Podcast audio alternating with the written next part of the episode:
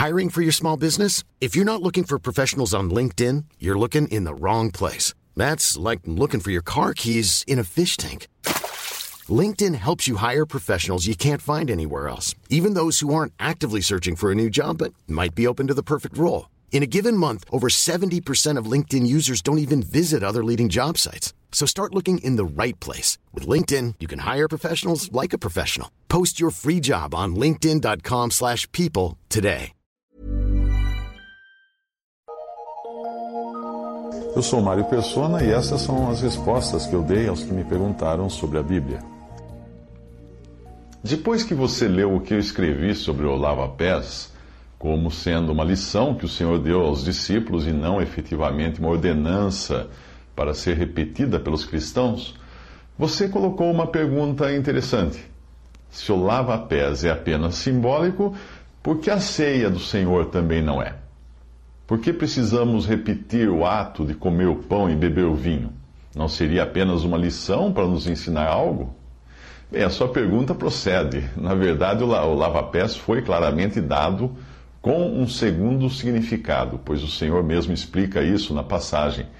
Porém, a ceia foi dada como um memorial, algo que era para ser repetido até ele voltar. E, e esta inclui o pão e o vinho. São estes os símbolos e não o ato de celebrar a ceia, porque esse ato é o memorial. Uh, no lava-pés, o símbolo ou ensino que está implicado ali, ela estava no ato de lavar os pés. Na ceia do Senhor, os símbolos são o pão e o vinho, coisas físicas. Mas a ceia instituída por Jesus não é a mesma que os cristãos celebram.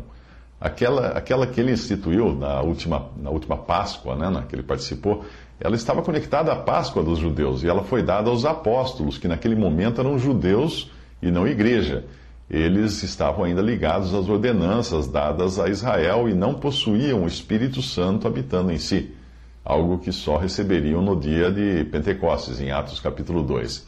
A ceia que foi dada aos cristãos para celebrarem foi aquela que Paulo recebeu por revelação direta de Cristo e passou em 1 Coríntios 11. Ali estão instruções claras, inclusive para não confundirmos achando que seria apenas uma lição, pois em Corinto estavam cometendo exageros no sentido de comer e beber demais, o que implica que a celebração era sim uma ação real de comer do pão e beber do vinho.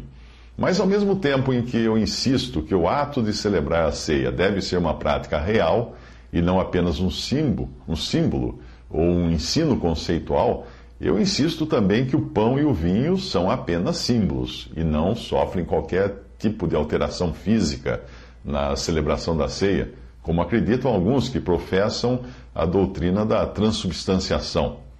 O pão e o vinho estão para o corpo e o sangue de Jesus na cruz, como o pedaço de papel, que nós chamamos de fotografia, está para a pessoa real que é representada na foto.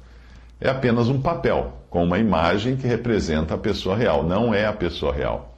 A reverência é dada à pessoa de Jesus e ao que ele fez na cruz, e não ao pão e ao vinho, porque reverenciar estes objetos, como tendo algo de divino neles, seria então idolatria.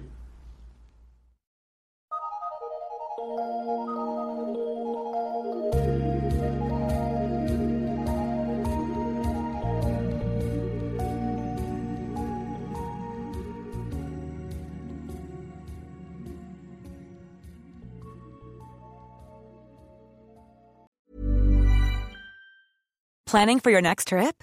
Elevate your travel style with Quince. Quince has all the jet setting essentials you'll want for your next getaway, like European linen, premium luggage options, buttery soft Italian leather bags, and so much more.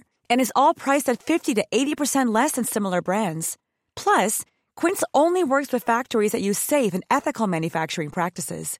Pack your bags with high-quality essentials you'll be wearing for vacations to come with Quince. Go to quince.com/pack for free shipping and 365-day returns.